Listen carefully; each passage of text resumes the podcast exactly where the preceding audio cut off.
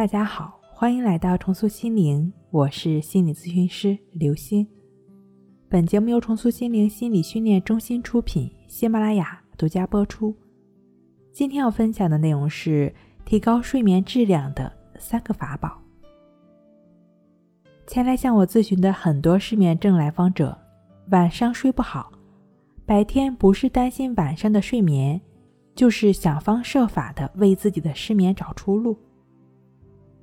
首先，需要在理性认知层面，你需要了解，睡眠该来的时候就来了。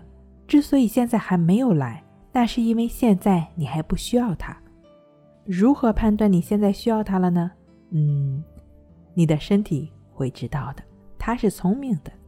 当然，你也可以通过量化的判断来知道自己是否该睡觉了。拿本书看看，是否能够看懂他在讲什么。失眠的夜里，你是不是也有这样的经历？一个念头一个念头的，能想清楚也行，但不是这样，是一个念头刚起，另一个念头就窜出来了，各种念头纷纷扰扰，感觉脑子快要断了弦的感觉。只有漆黑的夜晚和你干瞪的眼，那如何才能提高自己的睡眠质量呢？第一点，爱他。话语权本身是一种责任，你得让失眠有话语权，不能闭塞言路，清楚的了解那漆黑的夜里，失眠在向你诉说着什么。他可能在向你诉说着他的委屈、无奈、焦虑、烦躁、懊悔、自责。别着急排斥他，用心听，耐心听，像一个许久未见的老朋友一样。无条件的包容他，给他足够的安全感。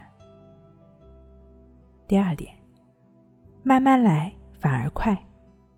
就像你清楚的知道，人不可能一口吃个胖子一样，所有的改变都不是一蹴而就的。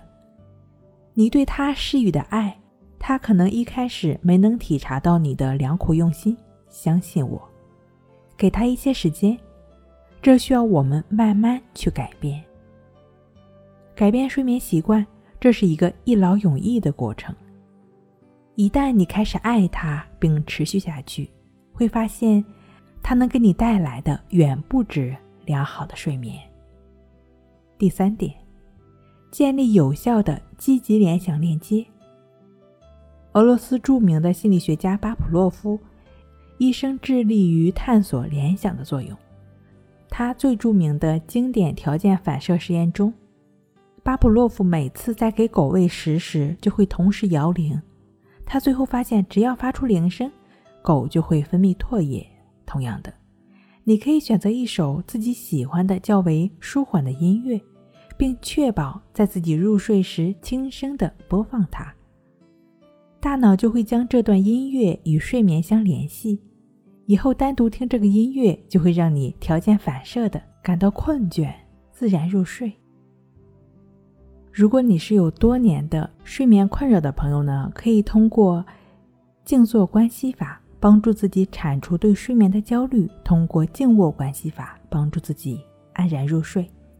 关系法的具体练习方式可以详细参见一下《情绪自救》一书。睡不好学关系，关系五分钟等于熟睡一小时。好了，今天跟您分享到这儿，那我们下期再见。